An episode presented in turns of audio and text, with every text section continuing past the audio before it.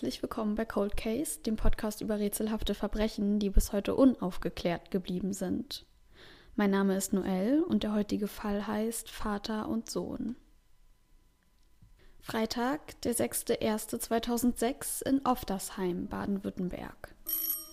Das Geräusch der Türklingel schellt durch die Dachgeschosswohnung des Mehrfamilienhauses. Papa ist da. Der zweieinhalb Jahre alte Felix ist bereit für sein Papa-Wochenende. Er kann sich wahrscheinlich nicht daran erinnern, dass seine Eltern jemals zusammengelebt haben, denn sie trennten sich kurz nach seiner Geburt. Seitdem kommt Felix Vater Michael fast jedes Wochenende, um ihn zu sehen. Wobei nicht immer. Manchmal schiebt er sich die eigentlich fest eingeplanten Zeiten so zurecht, wie es ihm gerade lieb ist. Felix bleibt mal länger, mal kürzer bei seinem Papa und einige Male erscheint dieser auch gar nicht.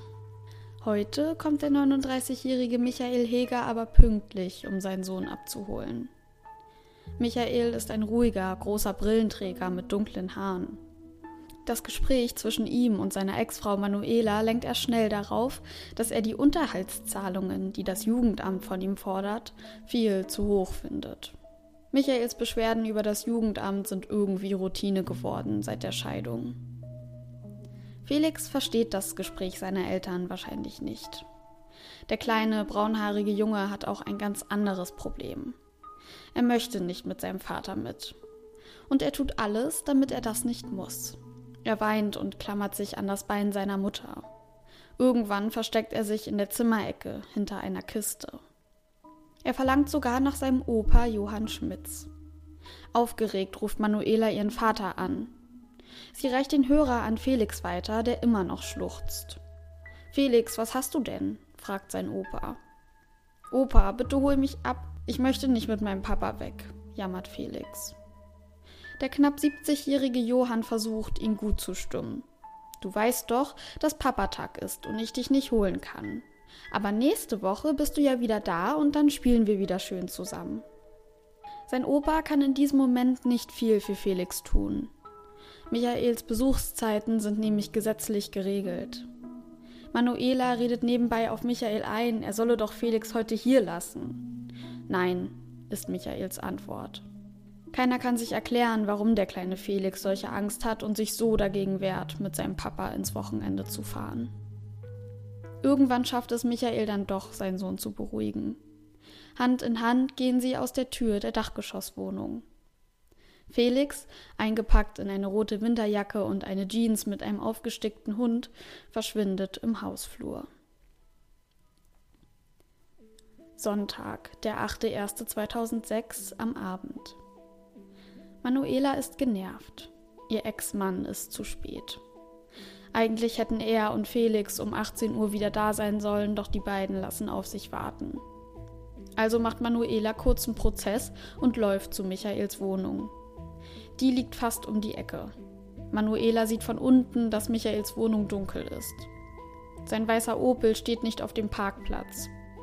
Anscheinend sind die beiden nicht zu Hause. Manuela versucht, ihn zu erreichen, aber sein Handy ist ausgeschaltet. Sie hofft, Michael wäre mit Felix zum Campen nach Frankreich gefahren. Mit dem Auto sind das ein bis zwei Stunden. Es ist schon einmal passiert, dass Michael und Felix einen Tag länger auf dem Campingplatz geblieben waren als abgesprochen. Aber damals hatte Michael ihr vorher Bescheid gesagt. Um 18.15 Uhr ruft sie ihre Eltern an. Ihre Mutter, also Felix Oma Maria Schmitz, hebt den Hörer ab. Michael hat das Kind nicht gebracht, sagt Manuela. Maria weiß sofort, dass etwas Schlimmes passiert sein muss. Ab 18.30 Uhr ruft Manuela immer wieder die Polizei. Und um 20 Uhr treffen dann die Beamten ein und nehmen eine Vermisstenanzeige auf. Am Montag werden Michael Hegers Wohnung und das umliegende Wohngebiet durchsucht. Sein Einzimmer-Apartment ist das reinste Chaos. Auf dem ungemachten Bett finden die Polizisten zwei Bücher. Das erste, wenn es dunkel wird, zum Verständnis des Selbstmordes. In diesem Buch beleuchtet eine amerikanische Professorin das Thema Suizid aus wissenschaftlicher Perspektive. Das zweite, es nennt sich Der sanfte Tod, ist ein anderes Kaliber. Hier listet der Autor auf 128 Seiten verschiedene Suizidmethoden sowie deren Vor- und Nachteile auf und erläutert seine Ansichten zum Thema Selbstmord und Sterbehilfe. Diese Selbstmordthematik wirft ein ganz anderes Licht auf das Verschwinden von Michael und Felix und lässt in den Beteiligten einen schrecklichen Verdacht wachsen. Die Ermittler sind sich sicher, dass Michael entweder von einer Suizidabsicht angetrieben wurde oder den beiden etwas zugestoßen ist. Also starten sie eine groß angelegte Suche, bei der auch ein Helikopter zum Einsatz kommt. Doch weder Vater noch Sohn werden gefunden. Die Polizisten nehmen die Aussage einer Zeugin auf, die mit Manuela befreundet war und die Familie gut kannte. Sie unterhält sich am Sonntag mit Felix und Michael. Dabei soll Felix immer noch geknickt oder verängstigt gewirkt haben. Mit Michael schien alles normal. Einen Tag später findet man Michaels weißes Auto. Es ist leer und steht etwa 100 Kilometer von Oftersheim entfernt auf einem kleinen Waldparkplatz im Schwarzwald in der Gemeinde Bühlertal. Laut Zeugenaussagen stehe das Auto schon seit dem 6.1. dort, also dem Tag, an dem Michael Felix von seiner Mutter abholte. Der Opel und seine Umgebung werden auf Spuren untersucht. Man findet welche. Es sind Blutspuren, rote Tropfen auf weißem Schnee. Sie stammen von Michael. Jetzt durchstreifen Hundertschaften mit Spürhunden das unwegsame und verschneite Waldstück auf der Suche nach weiteren Hinweisen. Es ist so eisig kalt, dass der Boden gefroren ist. Ein Hund kann die Blutspur von Felix Vater bis zu einer ca. vier Kilometer entfernten Aussichtsplattform verfolgen. Das Gelände dort ist ebenfalls nicht sehr leicht begehbar. Dazu hat Schneefall in der Nacht dafür gesorgt, dass Fußstapfen, sollte es welche gegeben haben, nicht mehr sichtbar sind. Auch eine Hütte, in der Michael einmal Hüttenwart gewesen war, wird nach Spuren abgesucht. Insgesamt durchkämmt die Gruppe 200 Hektar Waldgebiet aber es gibt keinen einzigen Hinweis auf den Verbleib der beiden Vermissten. Dann melden sich die ersten Augenzeugen. Am Samstag, den 8.1., klappert eine ältere Frau mehrere Bäckereien ab, um genügend Brötchen für ein Familienfrühstück zu kaufen. Als sie das Geschäft mit vollen Tüten verlässt, tritt ein Mann auf sie zu. Er ist zwischen 1,80 Meter und 1,85 Meter groß, sieht gepflegt aus und trägt Krawatte und Hemd unter einem schwarzen Mantel. Der Mann zeigt mit dem Finger auf die Frau und dann schreit er: Merken Sie sich das, was ich Ihnen jetzt zu sagen habe. Gehen Sie damit zur Polizei und machen Sie Ihre Aussage. Alles weitere werden Sie aus der Zeitung erfahren. Die alte Dame ist erschrocken über die Wut und das Auftreten des Mannes. Dieser wendet sich aber von ihr ab und spricht dann mit einem dünnen Mann und einer dünnen Frau. Sie sollen schon mal zum Bahnhof vorgehen und er würde dann nachkommen, sagt der Mann den beiden. Als die alte Frau weiter zu ihrem Auto laufen möchte, versperrt der aufgeregte Mann ihr erneut den Weg. Diesmal sagt er ihr, ein Mann dürfe doch wohl noch mit seinem Kind verreisen. Und, wenn der Junge 18 Jahre alt ist, dann soll er selbst entscheiden, wo er leben will. Die Frau versucht ihn abzuwiegeln, weil sie zu ihren Eltern möchte und nicht viel Zeit hat. Schließlich lässt der Mann sie auch in Ruhe. Als sie die Vermisstenanzeige in der Bild-Zeitung sieht, zählt sie eins und eins zusammen. Die Fotos von Michael Heger zeigen genau den Mann, der sie bei der Bäckerei so seltsam angegangen war. Nur Felix war nicht mit dabei gewesen. Am 11.01. bedient eine Angestellte eines Discounters in einem nahegelegenen Ort Felix und Michael. Ihr fällt auf, dass Michael schmutzige Hände hat. Am Freitag, den 13.01., meldet sich eine Zeugin bei der Polizei, die die beiden gegen 7 Uhr morgens an der französisch-deutschen Grenze gesehen haben will. Ein anderer Zeuge berichtet, er habe dort ebenfalls einen Mann mit Kind an der Hand gesehen. Es kommt ihnen merkwürdig vor, dass ein Vater mit seinem Kleinkind früh morgens bei Eiseskälte einfach an einer Landstraße steht. Ein geparktes Fahrzeug war auch nicht in der Nähe und deswegen geht die Zeugin davon aus, das Gespann würde auf jemanden warten.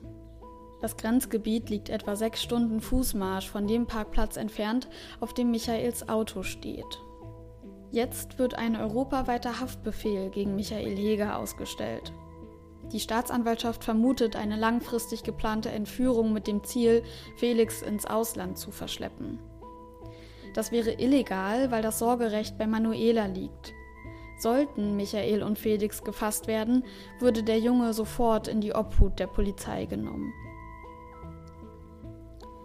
Am nächsten Tag stößt das Einsatzkommando auf ein verlassenes Biwak in einer Felsnische, etwa 300 Meter vom Waldparkplatz entfernt.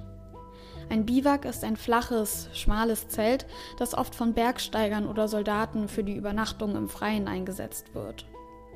In ihm liegen persönliche Dokumente und Kleidung von Michael. Auch ein Kinderhandschuh und Schnuller sind unter den Fundsachen. Außerdem entdecken die Polizisten eine leere Packung Schlaftabletten und zwei ebenfalls leere Flaschen Alkohol. Und ein Brief. Den hat Michael auf der Rückseite einer Kopie verfasst. In dem Brief beschuldigt Michael Manuela, sie seien nur nicht mehr zusammen, weil er nicht viel Geld verdient habe.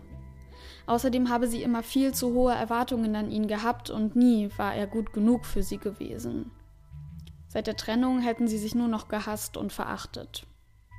Sein Brief endet mit folgenden Worten. Und scheiße. Ich liebe Felix viel zu sehr.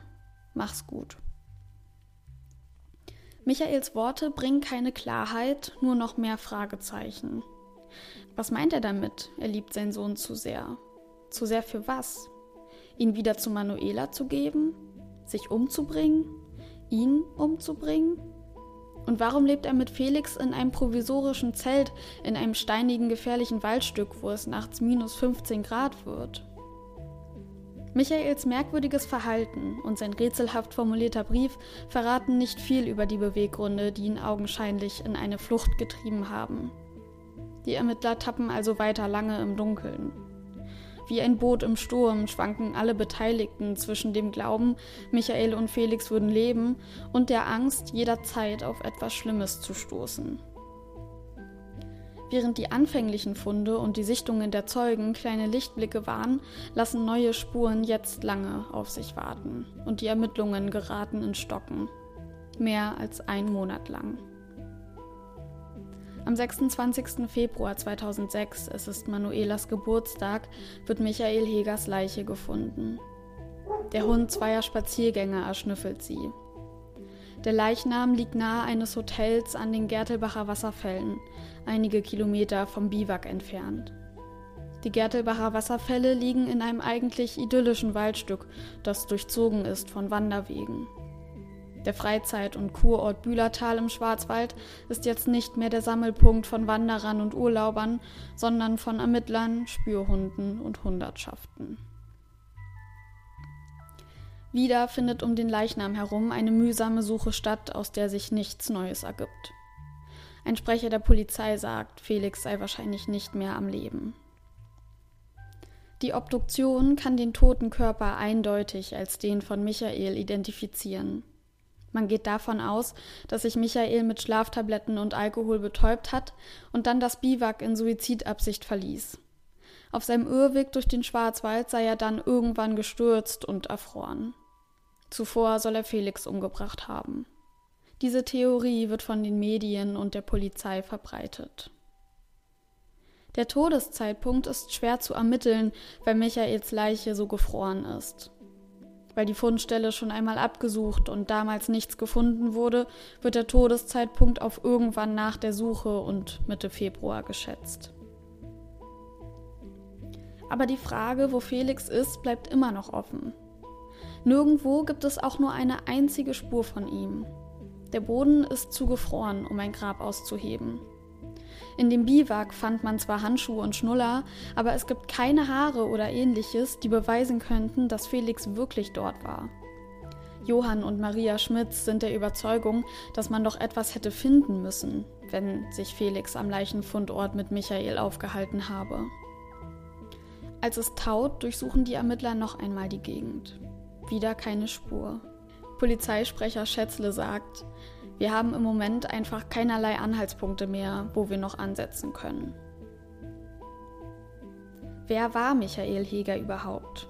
Und kann uns vielleicht seine Psyche Aufschluss darüber geben, was sich in diesen eisigen Wintertagen im Schwarzwald ereignet hat? Manuela und Michael lernen sich in ihrer Studienzeit kennen. Beide machen ihren Abschluss und Manuela nimmt daraufhin eine Teilzeitstelle an. Michael hangelt sich von Beschäftigung zu Beschäftigung. Er ist mal Lehrer, mal Touristenführer und mal Verkäufer. Zum Zeitpunkt seines Verschwindens ist er freier Handelsvertreter. Doch jeden Job schmeißt er nach kurzer Zeit wieder hin. Es sind vermeintliche Allergien, zum Beispiel auf Bildschirme, oder körperliche Beschwerden, die ihn wohl dazu zwingen. Auch den Job als Vertreter übt er nur unregelmäßig aus. In seiner Freizeit ist Michael sportlich trotzdem sehr aktiv oder macht Musik auf dem Balkon. Kurz nach Felix Geburt heiraten die frisch gebackenen Eltern. Trotz der wechselhaften Arbeitsverhältnisse von Michael und Manuelas Teilzeitgehalt reicht das Geld meistens. Wenn nicht, dann legen Manuelas Eltern aber auch gerne etwas dazu. Wenn die Michael kritisieren wollen, soll Manuela immer gesagt haben, lasst ihn in Ruhe. Michael scheint schon lange einen dunklen Schatten hinter sich herzuziehen. 1999 löst er alle seine Konten auf, verschwindet und will sich das erste Mal das Leben nehmen, macht aber nicht ernst. Ein Jahr später nimmt er Tabletten und schnürt sich mit einer Plastiktüte die Luft ab.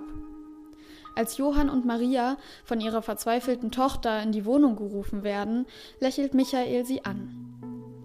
Er wird erst einmal in die Psychiatrie eingewiesen. Wütend ist Michael nach seinen Suizidversuchen immer auf andere entweder auf Manuela, die ihn wegen seines Jobs unter Druck setzt, oder auf ihre Eltern. Doch der Druck, der anscheinend schon damals auf Michael lastet, verstärkt sich nach Felix Geburt im April 2003 nur noch mehr.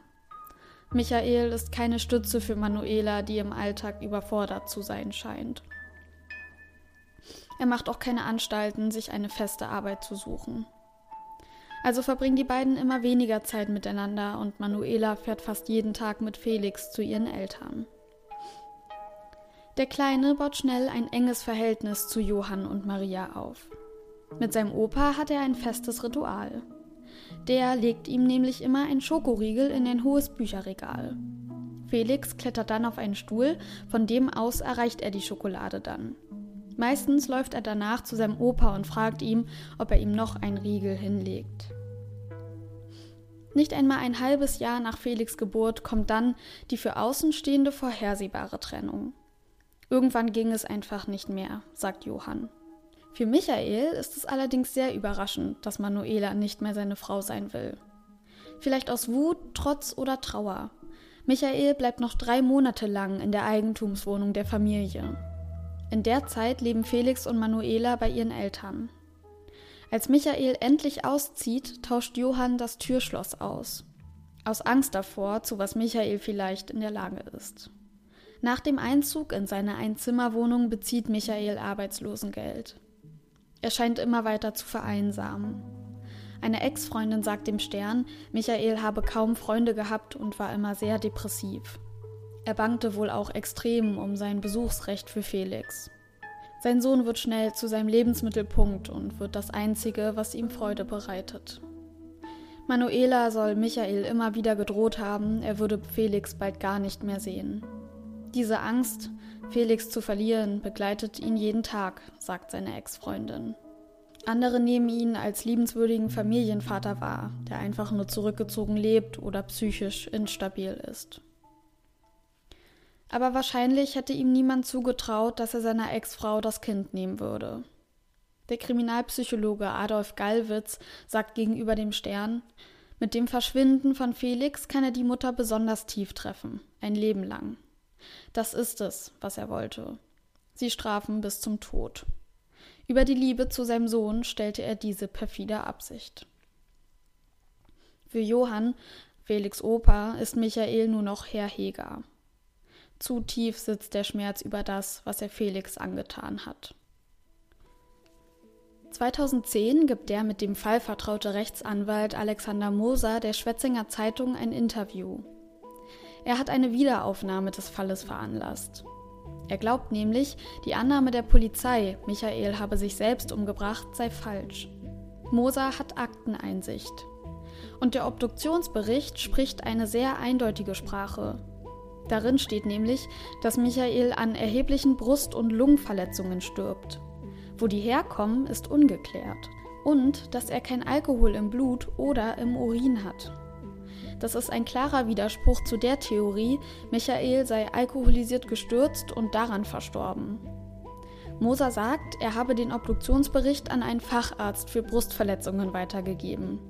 Der schließt sogar komplett aus, dass die Verletzungen tödlich waren. Mosers Schlussfolgerung ist, es handelt sich um einen als Suizid getarnten Mord. Als Johann und Maria Akteneinsicht bekommen und lesen, dass die Theorie der Polizei keinen Bestand hat, fallen sie aus allen Wolken. Warum belügt man uns? fragt sich Maria im ZDF. Wurde hier von Seiten der Polizei gefuscht? Tatsächlich gibt es ein paar Indizien, die nicht sachgemäß ausgewertet wurden. Neben Michaels Leiche fand sich ein blutiger Schnürsenkel, der nicht zu seinen Schuhen gehört. Wessen Blut an ihnen klebt, wird nie untersucht. Moser glaubt auch, der Fundort der Leiche sei nur der Ablageort, aber nicht der Tatort. Er vermutet, jemand habe Michael getötet, um Felix zu entführen. Deshalb stellt er Anzeige gegen Unbekannt bei der Staatsanwaltschaft. Es wird nun ein neues Gutachten über Michaels Leiche verfasst. Außerdem wird Felix auf einem Foto künstlich älter gemacht. Man erhofft sich damit, dass Leute ihn erkennen, sollte er noch am Leben sein. Doch leider wird die Akte nach dem Gutachten wieder geschlossen. Auch die Ermittlungen, die nach dem Wiederaufnahmeverfahren angekündigt werden, finden nicht statt. Daraufhin legt Moser Dienstaufsichtsbeschwerde ein. Er ist frustriert, weil er der Meinung ist, die Staatsanwaltschaft würde die Sache nur aussitzen. Johann und Maria glauben, der Biwak sei eine falsche Fährte von Michael, um die Polizei vom eigentlichen Aufenthaltsort der Vermissten fernzuhalten. In der Rückschau sei das denkbar, sagt der Polizeisprecher Schätzle dazu. Das würde bedeuten, dass Michael vorher akribisch geplant hat, wie er seinen Suizid vortäuscht. Es würde auch dazu passen, dass er und Felix öfters im französisch-deutschen Grenzgebiet gesehen wurden und nicht in Bühlertal, wo sich die Polizisten aufhielten. Johann Schmidt sagt auch, Michaels Leiche habe da gelegen, als wäre er vorher in einem Kofferraum gewesen, mit angewinkelten Beinen. Er trug keine Winterjacke und seine Schuhe waren auffällig sauber. Zu sauber, als dass er damit vorher meterweit durch Schnee und Unterholz gelaufen wäre. Der Theorie der Staatsanwaltschaft zufolge habe sich Michael mit dem Alkohol und Medikamenten betäubt, sei dann losgelaufen, um an einen unbekannten Ort Suizid zu begehen, gestürzt und erfroren. Der Brief, den Michael verfasst hat, wird dabei als Abschiedsbrief gewertet. Viele finden diese Theorie absurd. Neben den vorhin genannten Hinweisen werden auf der offiziellen Vermisstenseite von Felix noch mehr Spuren zusammengetragen. Michael trug eine Brille und konnte ohne sie kaum sehen. Aber als sein Leichnam gefunden wurde, hatte er sie nicht auf. Warum sollte Michael durch ein vereistes und unwegsames Gelände laufen, ohne seine Brille mitzunehmen? Er hätte sich, ohne sehen zu können, entweder knapp 800 Meter durch ein felsiges Gebiet kämpfen oder knapp zwei Kilometer einem Forstweg folgen müssen, um an den Ort zu gelangen, an dem der Sturz stattgefunden haben soll. Warum läuft er eigentlich überhaupt los? Man kann auch nachvollziehen, dass Michael die Monate vor seinem Tod viel mit dem Auto unterwegs war. Zu dem Zeitpunkt ging er seiner Arbeit aber kaum noch nach. Wo ist er also hingefahren? Auch die Fundstücke im Biwak geben Rätsel auf. Michael hasste Alkohol und seine Bekannten wussten das. Andere, die in den Fall involviert sind, finden, dass das Biwak platziert wirkt so, als hätte jemand unbedingt gewollt, dass es gefunden wird. Ist es überhaupt wahrscheinlich, dass ein Vater mit seinem zweijährigen Sohn in einer Felsnische in einem Zelt übernachtet? Nicht nur, dass das Biwak schwer zu erreichen ist, bei dem Marsch durch den Wald hätte Felix sich verletzen können, wenn er ihn überhaupt durchgehalten hätte. Warum übernachten sie nicht in den Wanderhütten? Michael kannte sich ja in der Gegend gut aus und hätte wahrscheinlich gewusst, wo welche zu finden sind. Und zu guter Letzt, war der Abschiedsbrief überhaupt ein Abschiedsbrief? Hat ihn Michael vielleicht nur verfasst, um sich Frust von der Seele zu schreiben oder eine weitere falsche Spur zu legen? Die im Auftrag der Polizei angeheuerten Experten konnten ihn zumindest nicht eindeutig als Abschiedsbrief identifizieren. Die Frage, wo Felix ist, hängt über allem wie ein Damoklesschwert. Während man Michaels Spuren in der Gegend um das Biwak und um Opel nachweisen kann, gibt es ja keine einzige von Felix. Nur die Sichtungen der Augenzeugen aus dem Supermarkt und an der Grenze. Wenn Michael sich und seinen Sohn hätte umbringen wollen, hätte Felix Leiche dann nicht in seiner Nähe sein müssen? Ein Indiz dafür, dass Felix lebt, sehen Johann und Maria in dem Abschiedsbrief. Michael schreibt in der Gegenwart von Felix. Er schreibt über ein lebendiges Kind und nicht über ein totes. Und da er Germanistik studiert hat, kann man vielleicht schon davon ausgehen, dass er diese Worte absichtlich gewählt hat. Johann und Maria Schmitz glauben, dass sich Michael nach Portugal absetzen wollte und sich im Schwarzwald darauf vorbereitete. Michael solle wohl Ende der 90er Kontakt zu einer Aussteigersekte, so formuliert es der Polizeisprecher, gehabt haben. Damit ist die Organisation Tamera gemeint. Die lässt sich in den 90er Jahren in einer weitläufigen Region Portugals nieder. Ihr Ziel ist es, in Gemeinschaften sogenannte Heilungsbiotope zu erschaffen, in denen die Menschen ihr Verhältnis zu sich, der Natur und anderen Lebensbereichen verbessern. Laut der Theorie des Begründers würden die Menschen heutzutage in Angst und Gewalt leben. Aber wenn man in sich selbst ein Muster namens heilige Matrix aktiviert, dann könne man der Welt Frieden bringen. Auf der offiziellen Internetseite zu Felix Hegers Vermisstenfall steht dazu, Michael habe sich nach seinem Aufenthalt in Portugal tiefgreifend verändert. Johann und Maria vermuten, Felix könnte mitbekommen haben, dass sein Vater mit ihm wegziehen will. Vielleicht hat er sich deshalb so sehr gewehrt. Laut der Polizei hat sich die Spur nach Portugal aber als kalt herausgestellt. Einige stellen auch die Vermutung an, Michael habe Felix von jemandem abholen lassen. Die Augenzeugen, die Vater und Sohn im französischen Grenzgebiet gesehen haben, haben ja beschrieben, dass es so ausgesehen hat, als würden sie auf jemanden warten. Vielleicht wollte Michael seinen Sohn abholen lassen, nachkommen und war dabei einem Verbrechen zum Opfer gefallen. Felix Großeltern kümmern sich immer noch sehr aktiv darum, dass er nicht vergessen wird. Dafür gehen sie sogar ihre Rentenersparnisse an und beauftragen einen Privatdetektiv damit, die Ermittlungen weiterzuführen. Sie nehmen an Veranstaltungen teil, zum Beispiel am Internationalen Tag des vermissten Kindes, wo sie Plakate und Flyer aushändigen. Das Verhältnis zu Manuela ist seit den Wintermonaten 2006 gespalten. Sie lebt jetzt 120 Kilometer entfernt, wo sie niemand kennt, schreibt der Stern.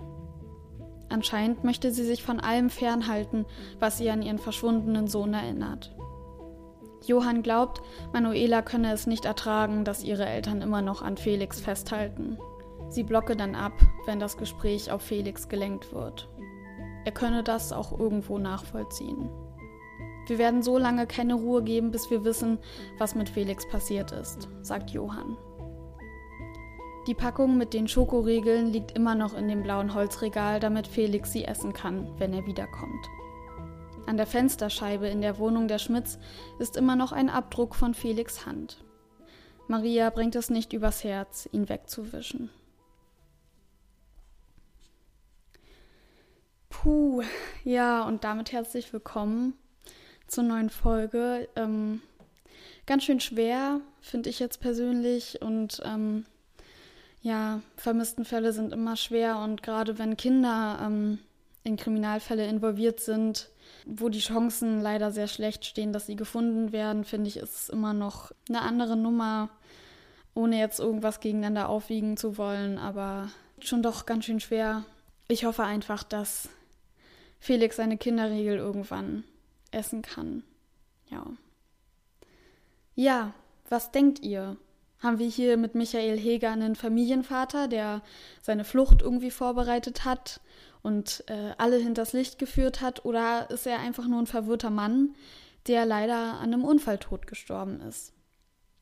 Ihr könnt mir eure Gedanken gerne schreiben, gerne über Instagram. Ich äh, mache da ja zu jedem Fall immer mindestens zwei Postings oder ihr schreibt mir die per Privatnachricht. Es gibt ein paar Punkte, über die ich gern sprechen würde, weil ich sie ein bisschen komisch finde. Ich habe ja schon viele Sachen im Text angesprochen, wo ich sage, okay, das ist jetzt ein bisschen kritisch, da könnte man eigentlich noch mal ansetzen in der Ermittlung, aber auf die Polizeiarbeit kommen wir auf jeden Fall später noch zu sprechen. Zuerst was zu meinen Quellen. Es gibt eine Doku vom SWR, die kennen vielleicht einige von euch. Die ist, glaube ich, erst vor zwei Monaten oder so rausgekommen und hat jetzt schon irgendwie eine Million Aufrufe. Ähm, genau, über die Doku bin ich auch auf den Fall gekommen. Dann gibt es sehr viele andere Fernsehbeiträge. Ähm, es gibt diesen Sternartikel, den ich ein paar Mal zitiert habe. Der ist sehr gut. Der beleuchtet auch nochmal Michael Heger und Manuela sehr stark. Und es gibt diese offizielle Internetseite zu Felix Verschwinden. Und dort sind sehr viele Artikel und Fernsehbeiträge zusammengestellt und auch nochmal alle Widersprüche aufgelistet und so eine, ein Zeitstrahl, wie das Ganze abgelaufen ist am 6.1. und 8.1. und so weiter. Auf dieser Internetseite gibt es einige Zeugenaussagen und Spuren, die vorher nirgendwo erwähnt wurden, also in keiner Doku. Manchmal stehen die tatsächlich auch im Widerspruch zueinander. Also ein Beispiel ist, ähm, Michael Heger hatte ja seine Brille nicht auf, als er, als seine Leiche gefunden wurde. Das stimmt, aber auf der Internetseite stand zum Beispiel einmal, dass die Brille im Biwak war und dann stand direkt unten drunter, dass sie gar nicht gefunden wurde. Deswegen ist es vielleicht auch ein bisschen mit Vorsicht zu genießen. Ich habe diese Szene vor der Bäckerei mit der alten Frau auch von der Internetseite. Auch wenn ich ihre Zeugenaussage nirgendwo anders gefunden habe, habe ich sie mit reingenommen, einfach weil ähm, ich diese Szene sehr spannend finde, auch wenn es sich dabei nicht um Michael ge gehandelt haben könnte. Die Frau war sich ja ziemlich sicher, dass es Michael war. Und auf der Internetseite ähm, sind, also ist sozusagen niedergeschrieben, ihre Zeugenaussage, ihre Beobachtungen sind niedergeschrieben und sie hat es unterschrieben. Also dachte ich so, okay, wenn sie ihre Aussage darunter setzt, dass sie wahrheitsgemäß ausgesagt hat, dann nehme ich das mal mit rein. Aber, aber ja, wie gesagt, vielleicht sollte man sich bei der Spur nicht zu sicher sein. Ja, das war es erstmal zu den Quellen. Ich finde es bei solchen Fällen ganz bemerkenswert, wie engagiert manche Angehörige sind. Also die Großeltern sind in fast jedem Artikel kommen die zu Wort, in den ganzen Fernsehbeiträgen, die setzen sich in Talkshows, immer wieder sprechen die über Felix und auch die ganzen Flyer, die die verteilt haben, den ganzen Aufwand, die die betrieben haben, die haben einen Privatdetektiv engagiert, ähm, die haben diese Fotos von Felix künstlich altern lassen und das finde ich sehr stark, gerade auch in dem Alter. Ich finde, der Gegensatz zu denen ist eben Manuela, also Felix Mutter, ähm, die sich gar nicht äußert. Die musste nach Felix Verschwinden auch psychologisch betreut werden, was natürlich total selbstverständlich ist. Ja, und das ist einfach ähm, traurig und gleichzeitig finde ich es auch spannend, wie verschiedene Menschen auf so ein Ereignis reagieren können. Wobei ich jetzt keine Reaktion als schlechter oder besser werten will. Es war einfach nur so eine Beobachtung von mir. Wir hatten ja letzte Folge den Fall Hannah ab und da hat sich ihre Mutter ja auch extrem in diese Arbeit um den Fall gestürzt. Die ist ja auch, falls ihr die Folge nicht gehört hat, habt, äh, Hannah Up ist eine junge Frau, die kurz zusammengefasst auf den amerikanischen Jungferninseln verschwunden ist.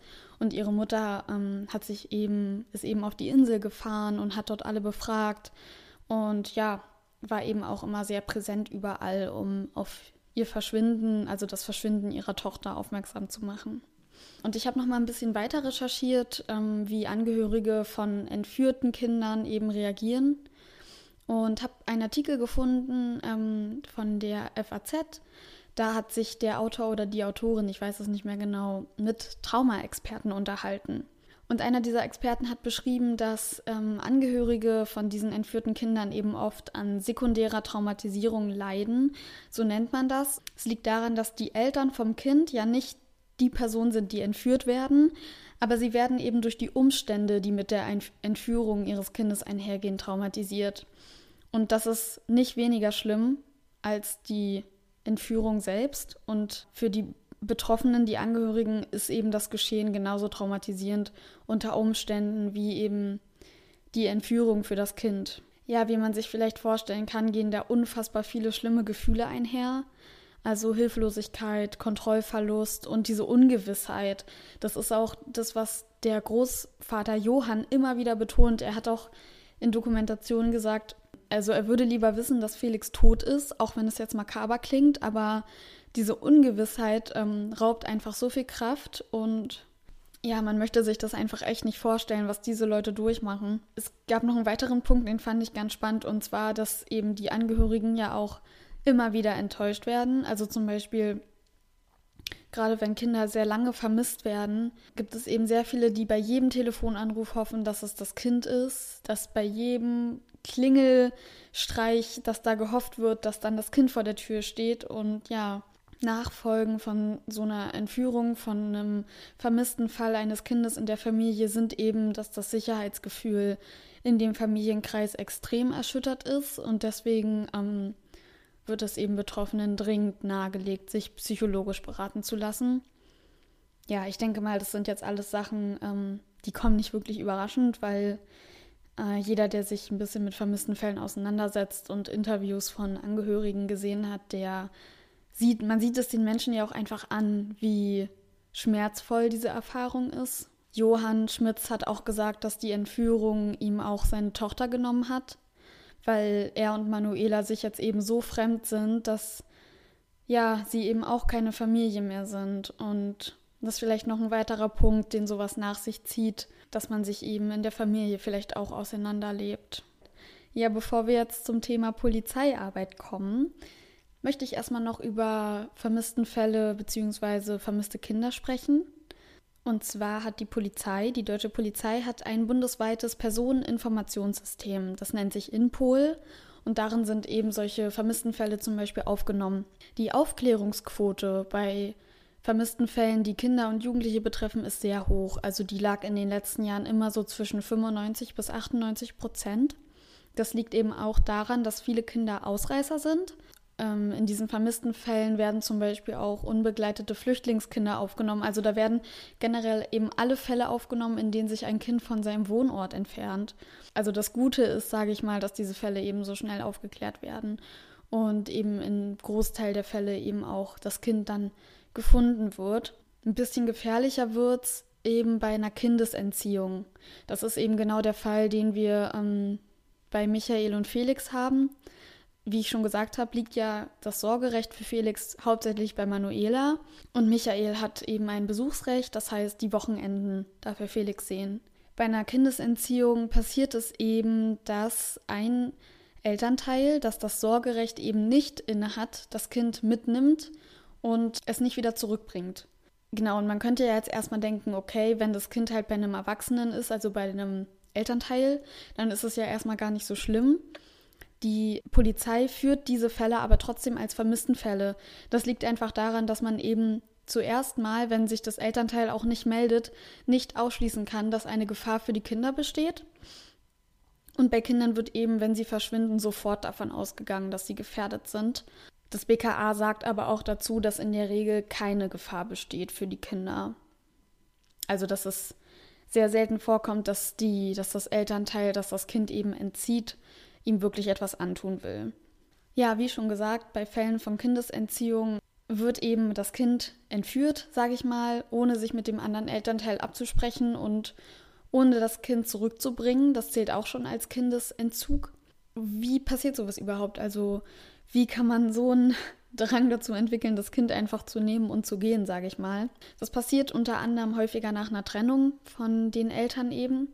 Und äh, der Hintergrund dazu ist eben in der Regel, dass eben natürlich vor einer Scheidung, vor einer Trennung erstmal Konflikte in der Beziehung der beiden Partner sind und dass eben viele Partner versuchen, über ihr Kind Druck auf den Partner auszuüben, um eben bestimmte Ziele zu erreichen. Also es kann einmal sein, wenn die Trennung eben noch nicht vollzogen ist, dass die Trennung verhindert wird oder rückgängig gemacht wird, aber es können eben auch sowas sein wie Rache.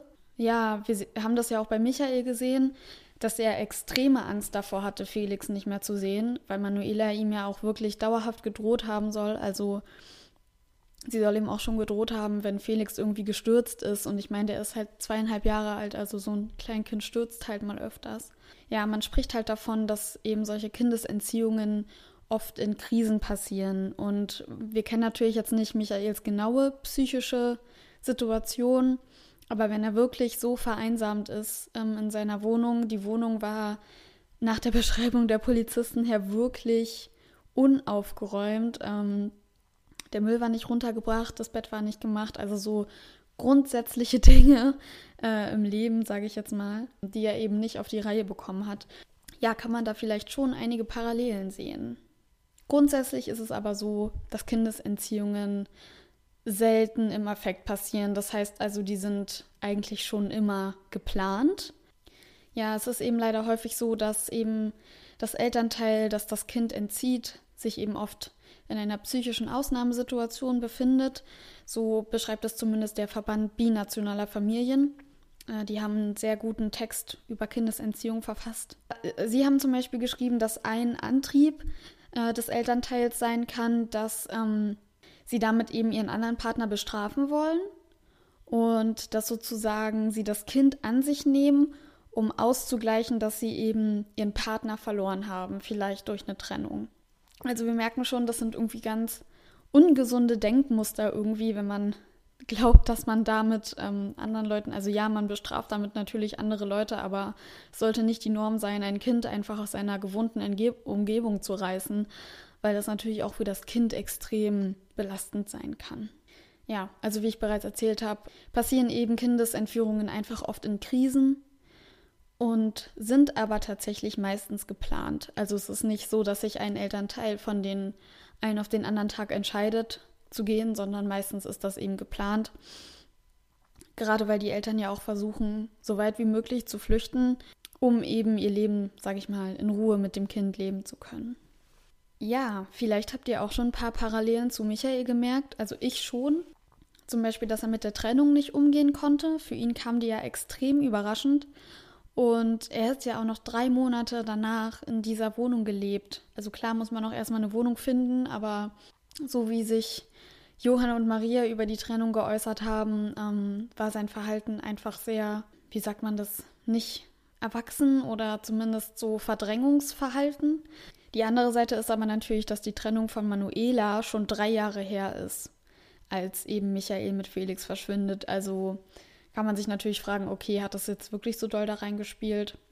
Ja, ich glaube, was man aber über ihn sagen kann, ist, dass er sein Leben nicht so sehr im Griff zu haben scheint und dass er wahrscheinlich auch psychische Probleme hat. Ich meine, zwei angedeutete Selbstmorde beziehungsweise zwei wirklich Selbstmordversuche hinter sich zu haben und ähm, ja, immer weiter zu verwahrlosen, das spricht halt eben nicht für einen gesunden psychischen Zustand. Ihm fiel es halt wohl auch sehr schwer, Verantwortung zu übernehmen. Diesen Kriminalpsychologen, den ich erwähnt habe, der hat ja auch vermutet, dass es sich bei Michaels Tat um eine Racheaktion handelt. Also ich glaube ehrlich gesagt nicht, dass er es übers Herz gebracht hätte, seinen Sohn umzubringen. Es haben so viele andere gesagt, dass er dazu niemals in der Lage wäre. Ich meine, ähm, also ich hätte jetzt eher gedacht, dass er eben Manuela damit was antun möchte oder vielleicht andere Motive hat. Darauf komme ich später noch, aber ja, dass er seinen Sohn umbringt, ich weiß nicht, das finde ich irgendwie nicht so. Ich finde, dafür haben wir nicht so wirklich Anhaltspunkte irgendwie. Und trotzdem finde ich seine Tat, sollte es wirklich eben so eine Racheaktion sein, extrem kaltblütig und herzlos, weil man dafür so viel Schmerz anderer Personen in Kauf nimmt, nur um sein eigenes Ziel zu verfolgen. Ja, und ehrlich gesagt glaube ich auch nicht, dass Menschen, die so etwas tun, immer das Beste ihres Kindes im Blick haben, weil sie ja einfach entscheiden, dass sie jetzt das Kind mitnehmen. Und ich kann mir nicht vorstellen, dass da vorher großartig mit dem Kind drüber gesprochen wird, eben weil ja auch die Gefahr besteht, dass das Kind eben zum getrennten Partner geht und sagt, oh ja, Papa hat irgendwie erzählt, wir wollen irgendwie bald wegziehen oder so. Auf jeden Fall zu dem Verschwinden. Ich habe zwei Theorien. Meine erste Theorie ist, dass Michael eben Kontakt mit einer Sekte hatte. Und ich habe ja ein bisschen recherchiert, worum es in dieser Sekte so geht. Und diese Sekte verspricht eben den Menschen ein friedliches Leben. Also sie wollen so ein, klingt wie so ein Safe Space erschaffen und den Frieden dann über die ganze Welt verteilen. Ich kann mir vorstellen, dass Michael sein Leben, was er geführt hat, eben als dieses Leben in Angst und Panik wahrgenommen hat. Seine Ex-Freundin hat ja auch gesagt, er hatte ständig Angst, dass Felix ihm weggenommen wird. Und vielleicht ähm, hat ihm jemand in dieser Sekte versprochen, dass wenn er ihn beitritt mit Felix, dass dort alles besser wird. Ja, er war eben so schlau, hinterhältig, kaltblütig, ähm, dass er sich genau überlegt hat, wie er seinen Selbstmord inszenieren wird, hat dann dieses Biwak im Wald aufgestellt und hat darin alles platziert, eben diese leere Medikamentenpackung oder so. Und eigentlich hat er sich mit Felix eben irgendwo in diesem deutsch-französischen Grenzgebiet aufgehalten. Und sein Plan war eben, Felix bei einer dritten Person abzugeben, die ihn ins Ausland bringt. Also ich habe da jetzt so an die Bäckereibegegnung gedacht, wo er halt mit diesen Leuten gesprochen hat, denen halt gesagt hat, ähm, fahrt irgendwie zum Bahnhof und ich komme nach. Was vielleicht auch sein Plan war. Und Michael bleibt vielleicht noch ein bisschen länger in Deutschland und will hier noch ein paar Dinge erledigen. Ich meine, Geld abheben, Auto abmelden, keine Ahnung. Und äh, ja, fällt dann hier einem Verbrechen eben zum Opfer und der Täter lädt eben seine Leiche dort ab. Also für mich unterstützt diese Theorie auf jeden Fall die Spur mit dem Auto, weil er so viel mit dem Auto hin und her gefahren ist. Und ja, vielleicht hat er sich ja davor eben wirklich öfter mit Leuten getroffen, mit denen er eben diese Flucht durchführen wollte. Ich glaube halt eben wirklich daran, dass er halt umgebracht wurde, einfach weil ähm, wir haben ja diese Aussage von Johann, dass dass seine Schuhe sauber waren, dass er so komisch dargelegen hat, dass er keine Winterjacke getragen hat und dass er keine Brille getragen hat. Und ich finde, das sind für mich halt irgendwie so Indizien, wo ich sagen würde, ja, das liegt irgendwie schon nah, dass da ein Verbrechen passiert ist. Es gibt wohl auch eine Einstichstelle an seinem Arm, die wurde aber gar nicht weiter untersucht. Weiß nicht, ob man da jetzt noch großartig was reininterpretieren kann. Naja, ja, das war auf jeden Fall meine erste Theorie. Ich denke mal, die deckt sich einigermaßen mit der Theorie der Großeltern, dass eben der Plan war, dass Felix ins Ausland gebracht wird. Und ja, dann ist anscheinend irgendwas vorgefallen, keine Ahnung. Meine zweite Theorie ist, dass Felix in dem Biwak erfroren ist, wenn man sich eben mal vor Augen halten muss, wenn sie dort geschlafen haben, wofür es ja jetzt erstmal auch keine Spuren gibt, aber gehen wir mal davon aus, es waren minus 15 Grad, Felix war zweieinhalb Jahre alt dieses Biwak war in irgendeiner Felsnische und wenn sie wirklich dann den ganzen Tag im Schwarzwald rumgelaufen sind, ist, also du kannst ja da nicht auch ordentlich essen oder so. Also mit einem Campingkocher, die irgendwas warm machen, ja klar, aber naja, auf jeden Fall ähm, könnte ich mir eben vorstellen, dass Felix halt durch diese Bedingungen im Schwarzwald eben irgendwas zugestoßen ist.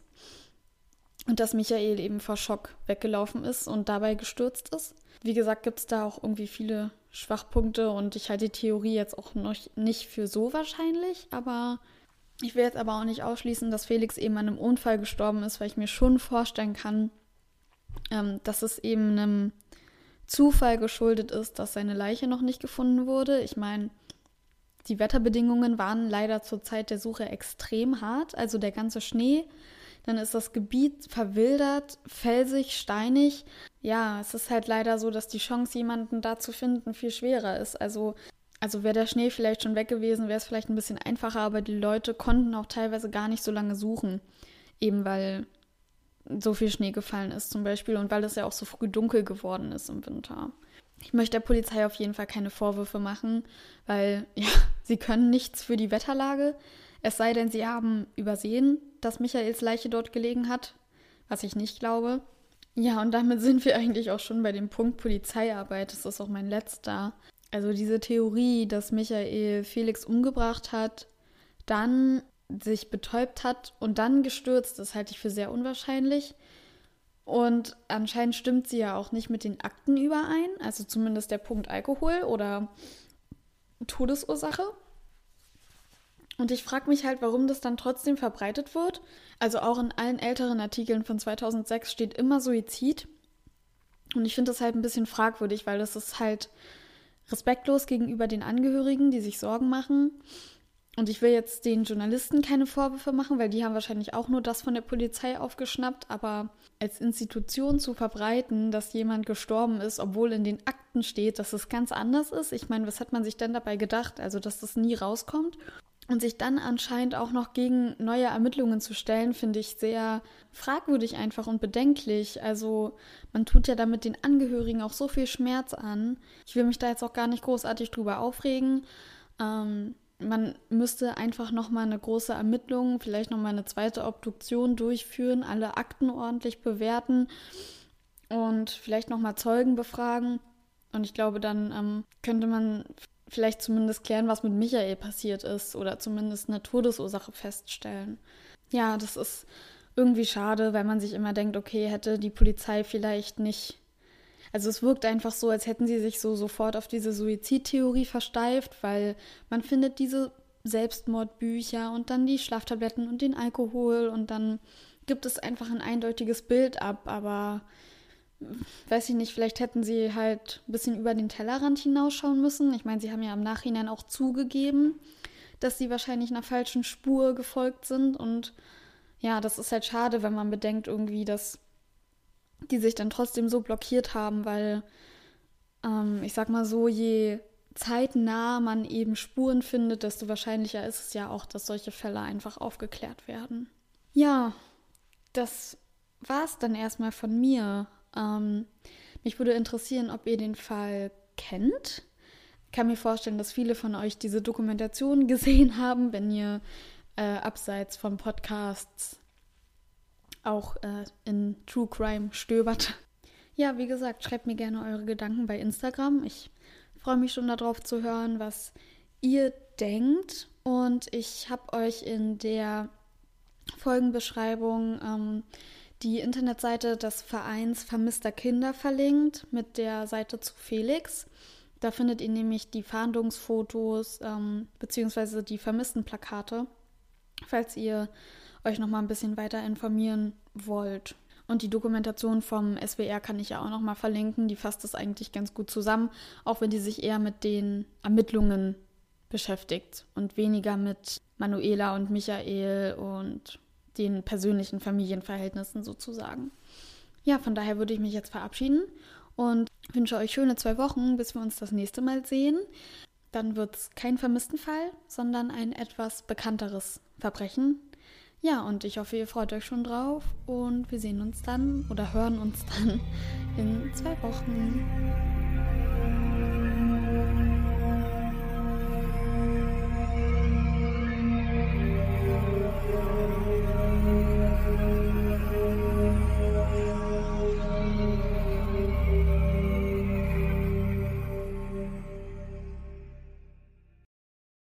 Polizeisprecher Schletz. Schletzle. Poli ich glaube, ich habe an Spätzle gedacht, deswegen habe ich Schletzle gesagt. Für Michael ist es allerdings sehr überraschend, dass Michael nicht. Für Michael ist es sehr überraschend, dass Michael nicht mehr seine Frau sein will.